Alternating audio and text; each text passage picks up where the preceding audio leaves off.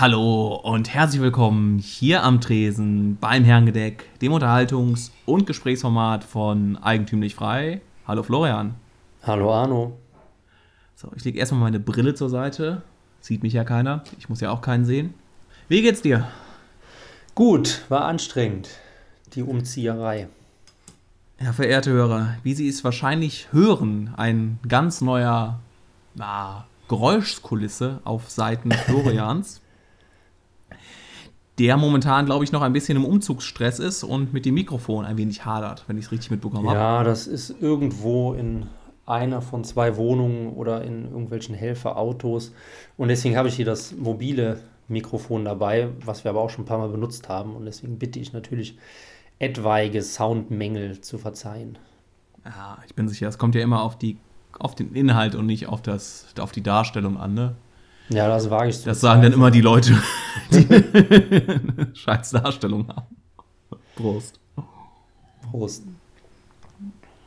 Ja, ich weiß nicht, hast du es schon gehört? Ich habe es heute frisch gehört. Was? Aus der Zentrale, ein bisschen den Rhein abwärts. Ähm, uns wurde ein Buch zugesandt mhm. von einem Hörer. Und das kommt jetzt die nächsten Tage dann äh, hoffentlich hier an. Ja. Und dann bin ich mal gespannt, was das für ein Buch ist. Schon mal vielen Dank. Äh, die nächsten Folgen werden wir bestimmt mal darüber berichten. Ich hoffe, es ist nicht zu dick und es sind viele Bilder drin. Du hast doch diese App, wo wir letztes Mal drüber gesprochen haben. Ja, Blinkist, genau. Ja. Oder so eine gute Amazon-Bewertung. Ja, oh ja, die sind sehr wertvoll immer. Ja, also von daher schon mal vielen Dank. Äh, weitere Anregungen gerne auch in digitaler Form an herrengedeck.ef-magazin.de. Und wir haben uns ja das letzte Mal vor zwei Wochen gehört. Und da habe ich dich ja eiskalt quasi mit meinem Thema überrannt. Mhm. Und von daher würde ich vorschlagen, dass du dieses neue alte Format zum, zum neuen Semester, zum Winterstart 21-22 aus dem Risikogebiet in die Republik anfängst. Ja, und zwar, ich habe mir so ein bisschen Gedanken gemacht, weil ich auch immer viel auf YouTube rumstöbere, aber auch, äh, wenn ich mal aus der Bude rauskomme, auch schon Ähnliches bei mir selbst erlebt habe. Und zwar sagt dir das Phänomen der Lost Places was? Das ist jetzt ein Anglizismus, den wir verwenden dürfen? Ja, anders geht's nicht. Also nicht, dass ich wüsste. Verschollene Plätze. Ja, sie sind einfach weg. Nein, Lost im, im, Sinne von vergessen. Glaubst du auch an Atlantis? Nein, aber Neuschwabenland habe ich letztes Mal was Interessantes gelesen. Erzähl mir mehr. Nee, das lassen wir lieber sein. Sonst wir, müssen wir auch auf Library oder so. Ähm, nein, und zwar die Lost Places, die erfreuen sich ja einer immer stärkeren Begehrtheit. Und es geht halt darum, dass einfach alte Plätze oder Städten, könnte man sagen, wirklich vor Jahrzehnten, vielleicht sogar Jahrhunderten vergessen wurden. Und jetzt auch in, im Zuge dieses, äh, diese, dieser neuen Pfadfinderentwicklung namens Geocaching dann auch immer stärker wieder aufgesucht werden. Und dass es teilweise auch auf YouTube-Kanäle gibt von Leuten mit Millionen und Abermillionen Zuschauern, die einfach in vergammelte Gebäude einbrechen. Also anders kann man es eigentlich nicht sagen. Und trotzdem ist es unfassbar spannend, was man da so ein bisschen entdeckt, weil da auch diese, ja, wie soll ich sagen, dieser, dieser Entdeckerdrang wieder kommt, weil die Welt ja eigentlich schon seit 200 Jahren, 150 Jahren fast perfekt ausgemessen ist und es keine, keine verschollenen oder keine, keine Rückzugsgegenden mehr gibt, sondern der Mensch ja schon überall war, vor allem halt der europäische Mensch. Und das jetzt mit diesen Lost Places eigentlich das, was wir jetzt wieder verlassen haben, wieder extrem attraktiv wird und dann wieder so ein Entdeckergeist kommt. Und was ich sehr spannend finde, da können wir auch gleich mal drüber sprechen, ob das eine Form von Schönheit ist oder ob das einfach nur faszinierend ist, sich sowas anzugucken oder ob es nicht vielleicht doch irgendwie sagt, hey, da so ein ver verfallenes Kohlekraftwerk, das hat doch schon was, was Attraktives. Das heißt, diese Lost Places, das sind eher aus dem aus der Industriezeitalter, also jetzt nicht irgendwie was genau, aus dem ja. Mittelalter, irgendwelche alten Tingstätten oder sowas Verrücktes. Nee. Sondern äh, was, ich muss jetzt gerade denken, als ich im Lettland Urlaub war, waren wir auf Sarema und davor gibt es eine kleine Insel, die ich versuche, Muhu gerade zu googeln. Ich versuche gerade den Ort zu finden. Ähm, das war ein Ort, wo, glaube ich, 3000 vor Christus oder 2000 vor Christus, auf jeden Fall eine sehr, sehr lange Zeit, das schon eine, ein Ort war, wo man ähm, ja nicht mythische, sondern kultische Gegenstände gefunden hat. Das war so eine ganz kleine Lichtung, irgendwie sieben, acht Minuten von der Straße ja. entfernt, also gar nicht so irgendwie, dass du dich da lange durchschlagen musstest. Du sahst noch so ein, ja, so ein, eine Erdanhäufung, aber hättest du es nicht gewusst, dass es da irgendwas Bedeutendes ist, hättest du halt einfach gesagt, ja, ist halt ein Erdhaufen. Und das ist wohl ja ein altes, fast schon vorgermanisches heidnischer Platz, der dann auch von den Germanen übernommen wurde oder mhm. was auch immer da oben jetzt genau unter Slawen äh, war. Und da ist es mir im ersten Moment sowas ein Lost Place in den, in den Sinn gekommen. Aber es sind dann tatsächlich so eher verlassene Gegenden ja, in unserer Zeit. Genau, es ist eher so postindustrialisiertes Zeitalter. Es ist ganz häufig ähm, ehemalig sozialistische Gebäude, die halt dann nach 1990 zerfallen sind. Ähm, teilweise dann auch von den Nazis, wobei das halt schon ein bisschen seltener ist, weil die müssen ja jetzt wirklich dann, ähm, wie lange ist es her? Man lernt es doch eigentlich dauernd im Fernsehen, 80 Jahre lang ähm, überlebt haben, um da noch irgendwie sowas zu finden. Also ja, ist ganz Bunker, ne? Ja, genau. Aber, und selbst da kommt man auch dann schwer rein. Aber ist, häufig sind es tatsächlich so diese, diese sowjetisch-sozialistischen Gegenden oder Gebäude, die dann halt nicht mehr genutzt werden. Ähm, teilweise auch von der NATO, die dann zurückgezogen sind, dann auch in Westdeutschland. Und ähm, auch so ein bisschen diese, diese Industrieromantik oder dieser Industriescharme von so verfallenden Stahlwerken, die halt auch immer zu teuer waren, irgendwie abzureißen. Und woran ich halt gedacht habe, bei, als ich das gesehen habe, also es übt auf mich auch eine gewisse Faszination aus.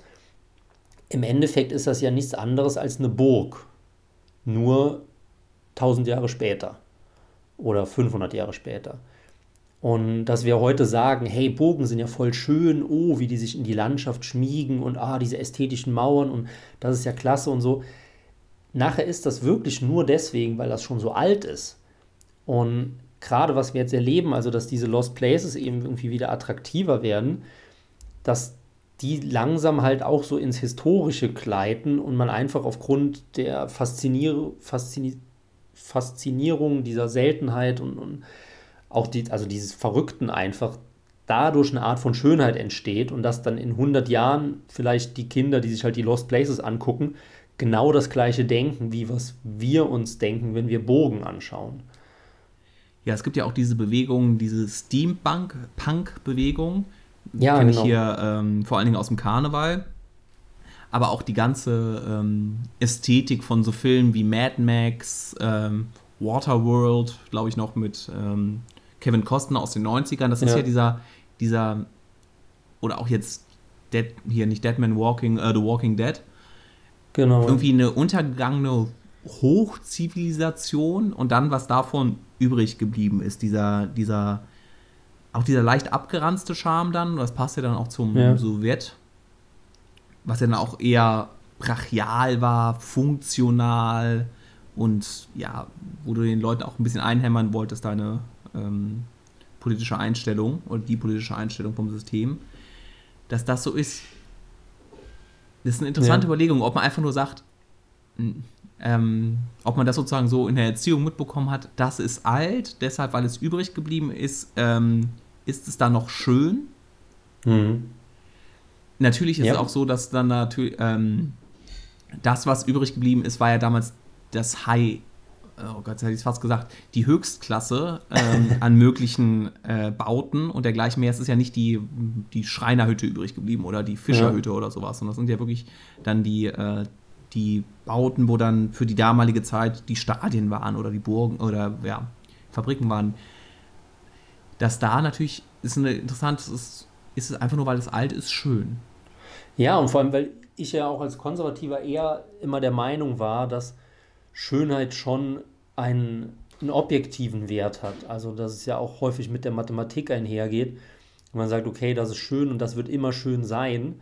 Aber jetzt so meine eigenen Erfahrungen bezüglich auch dieses, dieses Steampunk-Genre, was du angesprochen hast, ähm, also das ist so, so Dampfkesseln, alles vernietet und mit viel Metallelementen und Rauch und so. Ähm, wo ich halt eigentlich sagen würde, ja, das ist keine Schönheit, sondern guckt euch doch mal lieber die Davids-Statue von Michelangelo an oder sowas. Und lustigerweise finde ich es aber nach und nach jetzt auch immer schöner, diese, diese Lost Places mir halt anzusehen. Ähm, das ist halt die Frage, ob es einfach eine, Faszini eine Faszination ist. Oh Gott, ich habe eben Faszinierung gesagt. Ne? Ja, ja. eine, Fa eine Faszination ist oder ob sich wirklich Ästhetik und Schönheit einfach durch verschiedene andere Sachen entwickelt. Wie zum Beispiel Seltenheit, was ja auch in der österreichischen Schule ein, ein wichtiger, wichtiger Faktor ist. Ja, wobei meine Zeichnungen, die ich aus Papier kritzel, ja auch sehr selten sind. Und, Ach, jetzt kommst du ähm, mit dem Beispiel. Da würde, glaube ich, niemand auf der Welt auf die Idee kommen, ähm, selbst meine Mutter nicht zu sagen, dass das eine schöne Zeichnung ist. Ähm, ich war vor ein paar Jahren mal ähm, in, in Saarbrücken ja. zum Kurzurlaub und da waren wir in der, ähm, in der Völklinger Hütte, wenn ihr das was sagt. Das ist ja, Kulturerbe. Du kommst ja quasi da aus der, aus der Ecke so halb. ja, ähm, halb. Und das ist ja auch dieser, dieser, dieser Charme, das ist ja dann eine Vereisung, wie, wie heißt das, eine Verhüttungsanlage, ne? Verhüttung, ja. Ein riesiges, riesiges Werk, was 70er, nee, in den 90ern, glaube ich, äh, geschlossen wurde. Ja, ich glaube schon früher dieses, teilweise, ja ja, diesen, diesen, dieses Brachiale hat, die, ich meine, das sind ja Gebäude, die sind diese Brennöfen äh, und diese Werkshallen, äh, die Turbinen, die da stehen oder auch das, was alles an Mechanik da noch passiert, was man ja noch so erahnen kann, wie es funktionieren kann, dass das eine ja. Doch eine gewisse ähm, Anziehungskraft hat. Und wenn ich ähm, so Filme in, aus Großbritannien oder so aus den Arbeitersiedlungen mir anschaue, das ist ja auch was, diese, diese Häuser, die da klein auf klein direkt nebeneinander stehen, das hat doch einen, auch einen gewissen eigenen, eine gewisse Eigentümlichkeit und einen gewissen Charme. Ja, ja. Ja, wohl wahr. Aber also meinst sagen, du vielleicht irgendwann unsere schönen Glaspaläste, die wir hier überall hier in Glas, Stahl und der ganze, über das wir uns bestimmt über schon fünf Sendungen darüber aufgeregt haben, dass irgendwann ähm, vielleicht nicht mehr zu unseren Lebzeiten, aber dann auch gesagt wird, Mensch, ist das aber ein, das hat auch seinen eigenen Charme. Ja, könnte tatsächlich sein. Ne? Und wenn das so wäre, dann wäre das ja auch eben eine hundertprozentige Absage an alle Konservativen, weil es dadurch keine stetigen Werte mehr gibt, sondern wirklich alles relativ ist. Und das, also ich meine, das ist ja schon, wenn dem so wäre, wirklich eine krasse Entwicklung. Also dann kann man als Konservative eigentlich direkt aufhören. Ja, aber auf der anderen Seite hast du ja sowas wie den goldenen Schnitt oder sowas, was ja eine Ewigkeitsgarantie ja, hat oder sowas. Dach, dachte ich bis letztens auch. ja, keine Ahnung. Also natürlich ist goldener, goldener Schnitt schön und natürlich gibt es auch überdauernde Muster, jetzt in der Architektur zum Beispiel oder ähm, gibt ja auch diese, ähm, äh, wie heißt das denn, diese Kristallmuster, wie sich zum Beispiel so Sachen ausbreiten. Die sind ja auch mhm. sehr ähnlich bei verschiedenen Dingen, dass das ja auch so diesem Leben ein bisschen innewohnt, weil Zellen zum Beispiel auch so ähnlich angeordnet sind, Blumen in diese, weißt du, diese Mandala-Form. Ähm, ja, klar, aber wenn man irgendwie sagt, hey, die Burg ist voll langweilig, lass mal lieber den Lost Place erkunden, dann kann sich die Schönheit ja auch einfach mal schön verabschieden, oder? Ja, aber ist das denn also ist das wirklich Schönheit oder ist das ein Faszinosum, was eher daraus hinausgeht, war das, was, was ist hier an Geschichten passiert, was sind hier ähm, für Dinge passiert, was, was, für eine Zeit haben die Leute gelebt. Und das nicht. zu machen ähm, und nicht das zu sehen, dass es, dass es so schön ist, sondern dass es halt wirklich Nachrichten aus einer anderen Zeit sind. Aber dass du nicht auf die Idee kommen würdest, diesen Lost Place als schön zu bezeichnen, diesen verschollenen Platz, sondern einfach nur als, als interessant. Ja, das auch, aber ich würde auch sagen schön, tatsächlich. Auch wenn da jetzt irgendwie keine architektonischen Muster sind. Ähm, was mir auch noch eingefallen ist, die umgedrehte Frage wäre mal spannend. Fanden Leute im Mittelalter die Bogen schön? Oder ist das auch wieder eine Zudichtung von unserer Zeit? Leider gibt es keine Radiosendungen aus dem Mittelalter, die darüber sich philosophierend äh, unterhalten. äh, das ist dann wieder unser Vorteil, dass man das dann nachher irgendwann mal zurückverfolgen kann. Ja. Ja, es gibt ja immer diesen, diesen ich glaube, dieses, was, äh, etwas, was vor Historie, also vor dem eigenen ist, dass das immer einen Charme ausübt. Mhm. Also jetzt das Beispiel, was ich am Anfang gebracht habe, mit diesem Platz da äh, auf Let nee, in Estland, ähm, diesen, diese alte Kult Kultstätte. Da sieht man ja wirklich nicht viel, das ist völlig überwuchert, da stehen dann ein, zwei äh, Erklärtafeln, wo dann irgendwelche Archä äh, Archäologen was draufschreiben, was man ja. erahnen kann. Und da würde ich ja eher sagen, dass da das gefühlsmäßig oder das Fantastische oder die Fantasie da eine viel größere Rolle spielt, sich vorzustellen, was das denn war und wie diese Menschen drauf waren, gedacht haben, in was für ja. Welten ähm, die unterwegs waren, dass das eher was, äh, was ist und das, was, dass das vielleicht wieder was ist, was dem Menschen anhaftet, dass er sich mit seinen Vorfahren beschäftigt und aber auch ein gewisses Faszinosum dann in die, äh, in die Zukunft hat mit seinen Nachfahren. Also die ganze äh, Science-Fiction-Literatur oder sowas. Und dass sich das vielleicht so ein bisschen immer wandelt, dass es eine Zeit gibt, wo man eher nach hinten schaut hm. und dann eher eine Zeit, wo man nach vorne schaut. Und dass es eher was vielleicht über die eigene Zeit aussagt, als viel mehr ja, anderes. Das glaube ich nämlich am ehesten noch. Also, dass wir die in der Epoche leben, wo man sich am stärksten in die Zukunft und gleichzeitig auch in die Vergangenheit orientiert. Wohingegen ja der, der Bauer im 13. Jahrhundert, der hat sich ja nicht fürs 11. und fürs 15. Jahrhundert interessiert. Er wusste es wahrscheinlich ja noch nicht mal. Ja, genau, und weil gerade im Mittelalter hat ja diese vollkommene Kontinuität, die da angedauert hat, ohne jetzt, also natürlich schon mit Entwicklung und natürlich wird das Mittelalter auch immer maximal negativ dargestellt. Aber das war ja schon eine funktionierende Ordnung, die über Jahrhunderte konstant gewesen ist. Und da hat man dann halt eben gerade auch mit dem Christentum sich ein bisschen diese Abkürzung genommen, okay, ähm, da ist halt die Zukunft, natürlich jetzt mit riesigen Anführungsstrichen. Ja, aber gerade wenn du dir anguckst, wo das Mittelalter dann gelandet ist, das Mittelalter ist in der Aufklärung oder in der Renaissance gelandet. Und da hat man sich dann zurückbesandt auf griechische und römische äh, Kultur und das auf einmal wiederentdeckt. Und auch da, also allein das Wort Renaissance ist ja die mm, ja, Wieder, ja, Wiedergeburt. Ja, Wiedergeburt, Wiederentdeckung. Dass es ja dann auch schon diese Entwicklung gegeben hat, okay, ähm, das ist ja das Faszinierende. Wir betrachten die Renaissance heutzutage als fortschrittlich, obwohl sie vom Wort her rückschrittlich ist. Also reaktionär, ja. Ja. Ähm, und dass das auch vielleicht, wir haben uns vor ein paar Sendungen mal darüber unterhalten, über Stile, dass es heutzutage keine, keine Stile mehr gibt oder nichts Neues, sondern alles nur noch irgendwie ver verwurstet wird zu äh, Steampunk und mehr. Und dass das ja vielleicht dann auch wieder das dahin deutet, zu sagen, ist es halt sehr schwer, das in der eigenen Zeit irgendwie, es irgendwie zu sehen und zu sehen, was daraus in, ähm, in, Jahr, in Jahrzehnten oder Jahrhunderten wird. Aber ich würde sagen, genug Zeiten philosophiert und dann kommen wir doch mal zu deinem Thema. Ja, es passt so ein bisschen eigentlich ganz gut. Ähm, auch so ein bisschen passt überraschend gut, als hätten wir uns abgesprochen. Und zwar wollte ich mit dir über die ähm, Entweihung von Orten sprechen, auf gut Deutsch. Und zwar ja. ähm, die kulturelle Nutzung von Kirchen heutzutage, explizit die äh, Nutzung als Konzertsäle. Ja. Ja. Also heutzutage Kirchen ne, gehen, gehen zurück, die Mitgliederzahlen, also auch tatsächlich dann die Leute, die noch in, ähm, in den Gottesdienst gehen. Und immer mehr Kirchen stehen vor, der, vor dem Problem, was machen wir mit dem Gebäude? Äh, reißen wir es ab? Geben wir es in den Denkmalschutz?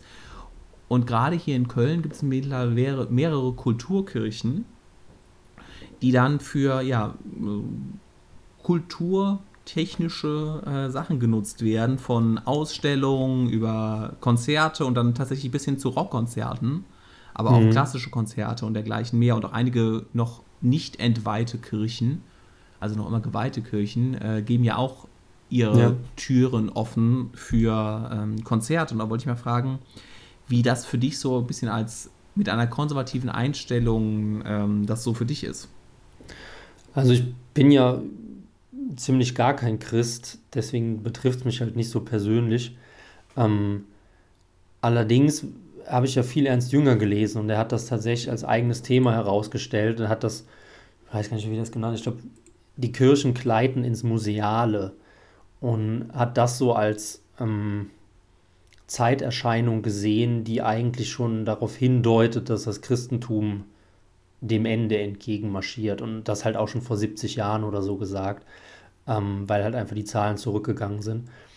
Von daher, also ich sehe es halt als Indikator dafür, dass der Glaube eben runter ist und dass der Glaube auch eigentlich ersetzt wurde durch halt einen Hedonismus, also durch ein, ein Freizeit-Spaß-Denken, das halt eben einfach höher gestellt wird, als äh, jetzt eine Verbindung mit Gott aufzusuchen. Ähm, was ich ganz spannend finde, ich habe letztens auch ein bisschen auf YouTube rumgeklickt und da kam, war ein Konzert von einer heidnischen Metal-Band mhm. und die hat in der Kirche stattgefunden. Und da habe ich gedacht, oha, so, jetzt hat es tausend Jahre gedauert und jetzt haben sie es wieder zurückerobert. Die Barbaren stehen vor den ja, Toren. Ja, ist ja schon eine gewisse Ironie, dass dann die Leute dann in die Kirche hereinziehen, um irgendwelche Odinslieder zu hören. Es war leider, ich glaube, eine furchtbare Band, ich weiß gar nicht mehr, wie sie hieß, aber war halt interessant, war auch irgendwie oft, oft in Dänemark oder Schweden, keine Ahnung. Aber und? siehst du da sowas denn als ja, negative Entwicklung, kann man das sagen?